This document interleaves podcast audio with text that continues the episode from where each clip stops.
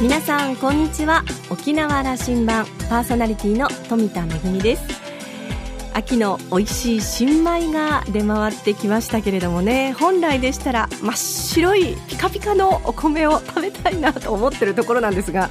実はですね私あの夏場結構あの美味しいビールをたくさんいただいてしまいましてちょっと体重が気になる秋でございますので あの実は今玄米食に切り替えております。本当はね新米のねお米をね食べたいなと思いながらちょっとしばらくはあの体重計の針がですね少し動くまでは、えー、健康的な玄米食でいきたいと思います。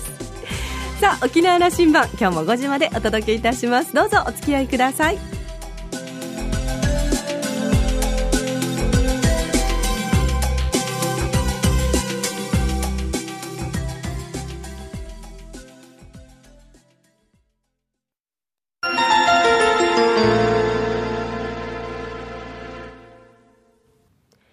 覇空港のどこかにあると噂のコーラルラウンジ。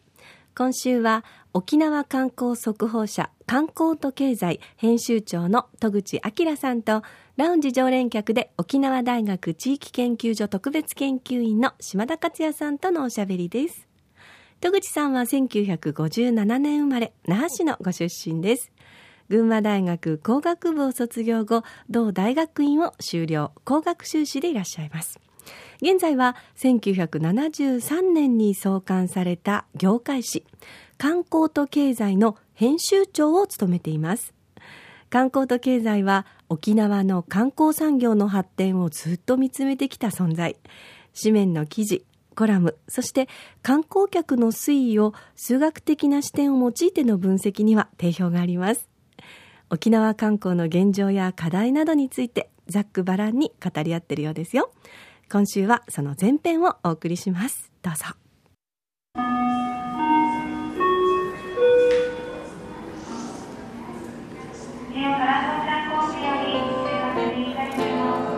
うさんコーラルラウンジにまた付き合ってくださいね。あ、よろしくお願いします。よろしくお願いします。始まりました。ね、あの、はい、那覇空港のあの滑走路、あの見えてきましたね。ああれ見てどんな実感があります？今からこうやって見えて滑走路ができつつあって工事がどんどん進んでるものも。意外と早いなって感じするよね、うん、もうかなり埋まってるんじゃない、うん、あのできてきましたよ、ね、でずっと40年前からそれを議論していたわけでしょ戸口さん。本当にね。いろんな人たちが、はいはい、国場幸太郎さんにも話聞いたわけでしょ。幸太郎さん演説するとき必ずこんな話したもんね、うん、だから、えっと、国場幸之助という孫がいてそれで引き継いでるはずで、はい、あのねあの国馬家を背負ってあなたが実現したという話を、まあ、僕が言うのもなんだけどそう言ったらいいじゃないかと本人は言ってるんだけど、ずっとそれを、じゃ復帰前からそれ言ってたわけでしょ。多分言ってたと思うよ。だと思うよ、はい、で1000億もかからずにできるんだから。できるって言って確かに俺それ聞いたもん、うん、商工会議所の那覇商工会議所の回答をやっててねいろんな挨拶するときチャンスがあるじゃん。その時にポケットからごそごそって小さい紙取り出してきてその滑走路あと1本作るのに1000億もかからないっつって見ながら説明しててあれ演説してた。あの時にそれやってたら、うん、という話ですね。リリーダーたち。まあまあいいでしょう。そ れから40年ぐらい後にはなったけども、はい、できてきますね。できた。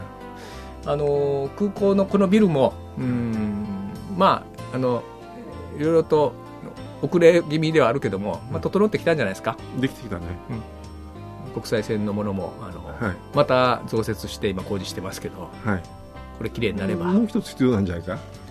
え ともう一個の滑走路できたら。の真ん中に作るというのがみんなそれ議論してるけども、はい、あんまり表立って議論するといろいろ問題もあるそうですから。ないよな理論的にだってそうなんだもん、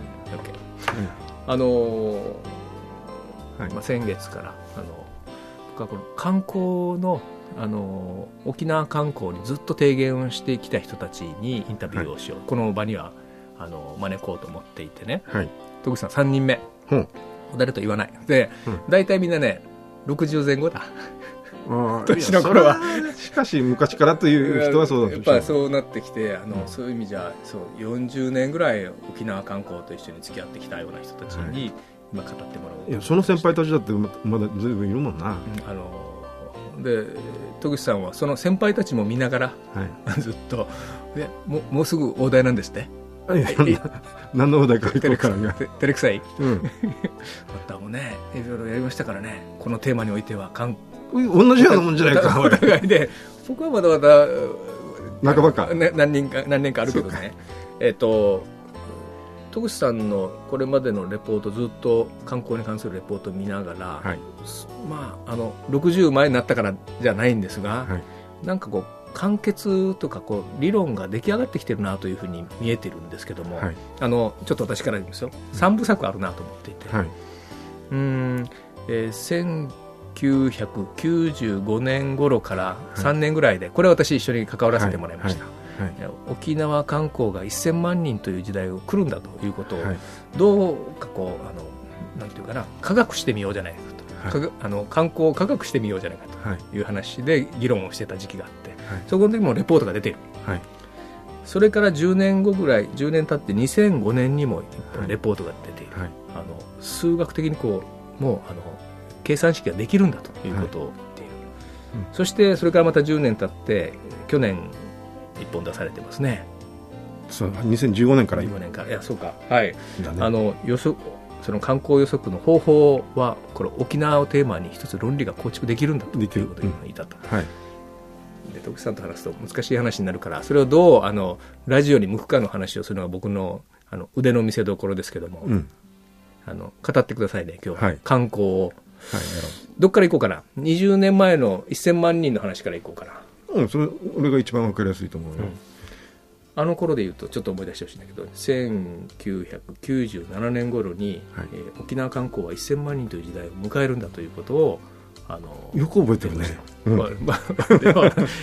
関わってましたから私もそれ、はい。はい、わけわからんけどいやその方がいいよという話を、うん、あのそのためにどうするかという話を僕はしたけども、はい、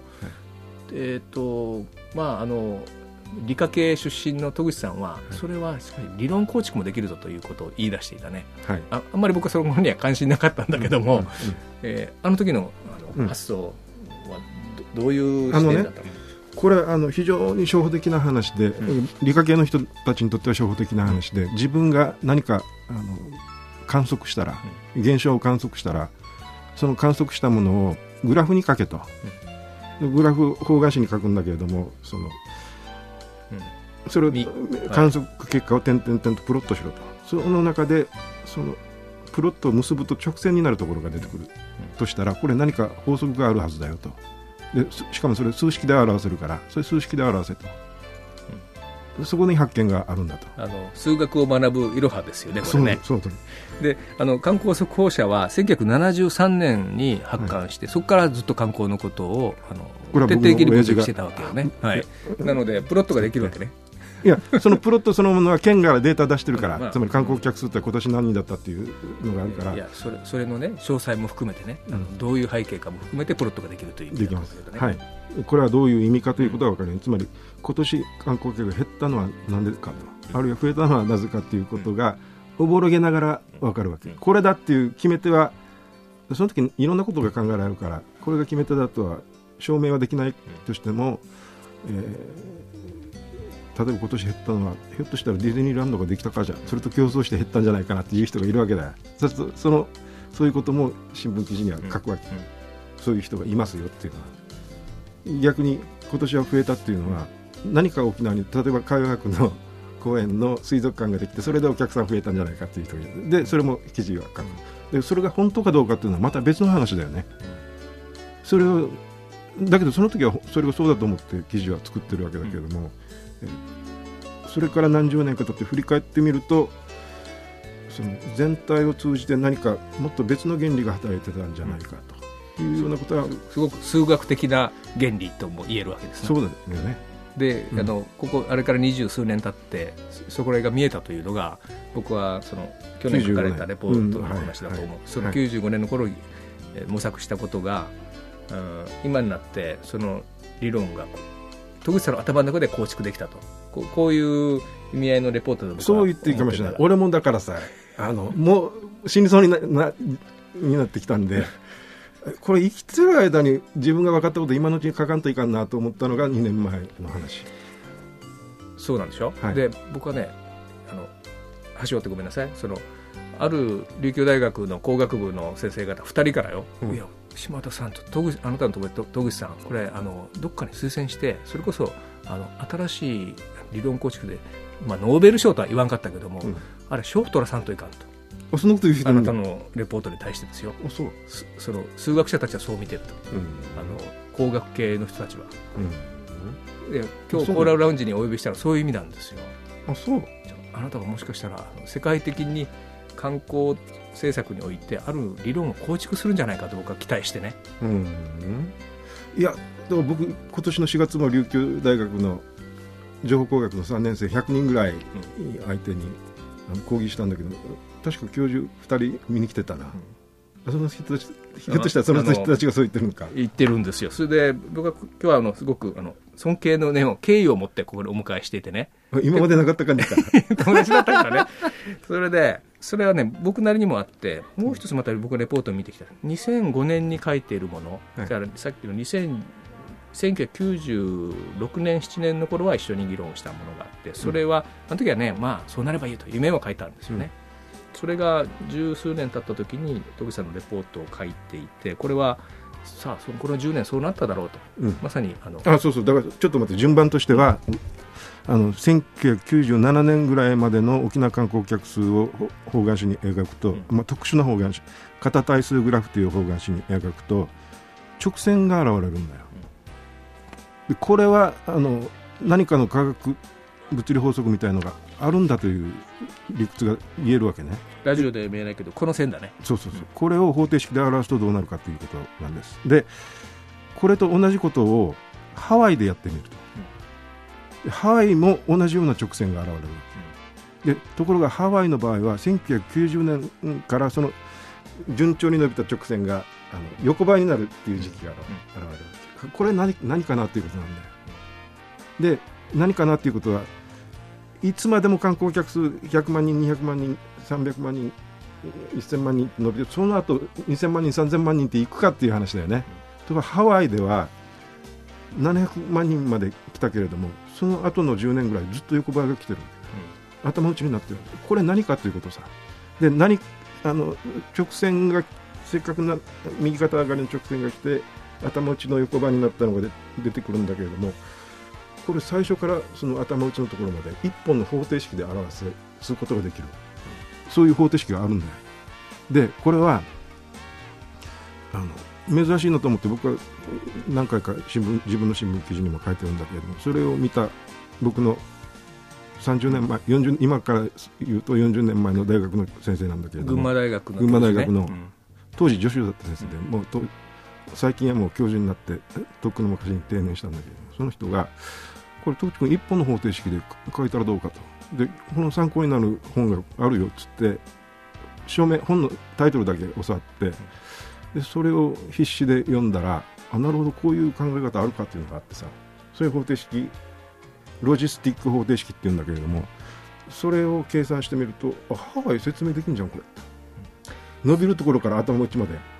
これあの数学の世界なんであの分かりませんけどこれは万物にいろんなことにこれ適用できるんだという方程式になってるというわけいやそれがね、うん、そうじゃなくてあの生物学で実証されたっていう実績があるわけ。何かというとこの方程式は最初は地球の人口がどのぐらい増えるかっていう話から始まってるんだよ。で始まってるんだけどあの地球の人口ってネズミ算式に増えるでしょ人間っていうのはだけど食料っていうのはネズミ算式じゃないよと。面積耕したりしないといけないからこれはあの徐々にしか増えない。だけど地球の人口はネズミ算式に急激に増えると。そうすると食べ物が行き渡らなくなるでしょと。でその時に人口は横ばいになるよと。いう方程式ことが議論されていたのが1800年代の半ばにあってそれでフランスの数学者の、まえっと、ベルハルストっていう人がこの方程式でどっかっつってポンと出した方程式があるわけ。でところがこの方程式通りにいかないんだよなその後の地球の人口って。うん、そりゃそうでしょう。食料の問題、うん、あの気候変動の問題飢餓が起きる、うん、こんなことが起きるでしょ、うん、はい、でその当時はもうそれで見捨てられた話になったんだけど、100年ぐらい経ってさこれ生物学の人たちが微生物の増え方、えー、と皿の中に栄養を入れてその中にあのバクテリアでしょ？バクテリア入れて。それは広がる同じように。それの増え方がこの方程式全くその通りになるっていうことを再発見したわけ、うん、そこから有名になってるのよ。これがロジスティック方程式という方程式。地球ができて人間が増えるのと、うん、あのシャーレの上でバクテリアが増えるのと 論理的には同じものがあの通ずるものもあるんだというシャーレの面積以上には増えないわけでしょ。頭そこでいっぱいになったところで頭打ちになるわけ。でこれと観光がどう似てるかというと、うん、ホテルの客室数なんだよな、うん。ホテルの客室がこんだけ100万人分ありますと、で途中でもう20万人、30万人、50万人と増えるけれども、客室数が100万人のところまで観光客がいたらそれ以上増えないわけだろ、うん、100万人から横ばいになるわけでしょ？その全く同じ現象がハワイで起こってたわけ。ハワイのワイキキっていうホテルがいっぱいあるところだけどここが1990年代からホテルの新設の許可が出なくなったのね、うん、つまりホテルの客室数がワイキキで増えなくそうすると観光客数も頭打ちになってるんだよ。つまりさっきのシャーレンの中でバクテリアが増えるのと同じ現象が起こったんですそれを表す方程式がロジスティック式だでそこそれと同じことがひょっとして多分沖縄でも起こるだろうという理屈なんです。いや面白いですね。シャーレの中でバクテリアが増えるというその方程式を、まあ、観光客とホテルの、えー、客室数に合わせ、当てはめて、この方程式を当てはめていくと、そしてハワイではぴったりこの方程式で当てはまったという話は、いやー、なんともこういうまず、見方を、この方程式はこういうところに当てはまるんじゃないかという見方をされたっていうのが、すごいなと思いますが、まあ、あの、ハワイはね、えー、まあ、沖縄よりも大規模な、えー、そして、まあ、先進的な観光地でもありますので、確かに沖縄は今、えー、まあ、観光客のね、急激な増加と、それからホテルの客室数不足というのは、あの、昨年、一昨年あたりぐらいからね、特にあの、イベント時ですとか、それからあの、まあ、お盆とか、お正月ですとかね、そういう時にはちょっと問題になってたりしますので、えー、戸口さんのお話もっと聞いてみたくなりますね。後編、また来週お話の続きをお届けしたいと思います。えー、島田さんはですね、戸口さんとは、えー、1998年に沖縄観光1000万人計画をまとめたと、えー、あれから20年を経てその通りの現実となったので、なんだか不思議な気持ちがするというようなお話でした。今週のコーラルラウンジは沖縄観光速報社観光と経済編集長の戸口明さんとラウンジ常連客で沖縄大学地域研究所特別研究員の島田克也さんとのおしゃべりでした。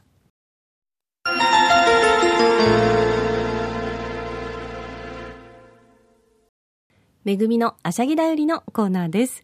このところ立て続けに韓国に行く機会がありまして、1回目は首都のソウルに行ってきまして、それから先日ですね、2回目の韓国ということで、えー、南原と書いて、ナムオンという街に行ってきました。両方ともね、舞台のお友達に会ったり、それから舞台を鑑賞するという目的で行ったんですけれども、あの、実はですね、ソウルに降り立ちまして、そこからこのナムオンという街までは、通常あの、KTX って言われる新幹線で、えー、移動をするするんですが、なんと満席で、えー、まあ20年ぶりぐらいでしょうか、ムグンファという、まあ特急に乗って、テクテク行ったという感じなんですけれども、結構地元の方も、それから観光客の方も利用してらっしゃって、こちらの方も満席だったんですよね。あの、一時期に比べると、韓国は観光客の数が落ち込んでるというふうに聞いたんですけれども、それでも、例えばソウルのミョンドンの街なんかも、一時期の、あの、本当に足の踏み場もないと、あの、道を歩くだけでも大変といった混雑ぶりからはまあ落ち着いているような感じもしますが、それでもやっぱり街には活気があって、て、えー、様々な国の観光客の方が、えー、楽しんでらっしゃるというような印象を受けました。それから、あの、ソウルの街でも、それからナモンの街でもね、舞台の作品をちょっと見たんですけれども、両方とも地元の方も、それから観光客の方もたくさん客席にいらっしゃって、ほぼ満席だったというのがとても印象的でした。あの、韓国ではショッピングも楽しいですし、それから美味しいね、えー、食事なんかもありますけれども、こうしてナイトエンターテインメントが各地で充実をしていて、えー、観光の方も昼間はね、いろんな観光地で遊んで、そして夜になると劇場で伝統芸能を含めたエンターテインメントを楽しむという習慣がこう、まあ、みんなに浸透してるんだなというのがとても羨ましく思いました。沖縄も学ぶところの多かった韓国の旅でした。めぐみのあしゃぎだよりのコーナーでした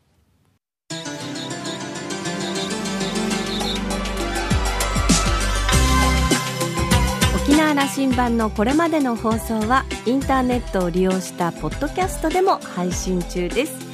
ラジオ沖縄もしくは沖縄羅針盤と検索してホームページからアクセスしてお楽しみください。それから私富田恵やコーラルラウンジ常連客の島田克也さんのブログやフェイスブックでもさまざまな情報を発信していますのでお時間のある時にぜひこちらもチェックしてみてください。沖縄羅針盤今週も最後までお付き合いいただきましてありがとうございました。そろそろお別れのお時間です。パーソナリティは富田恵でした。それではまた来週。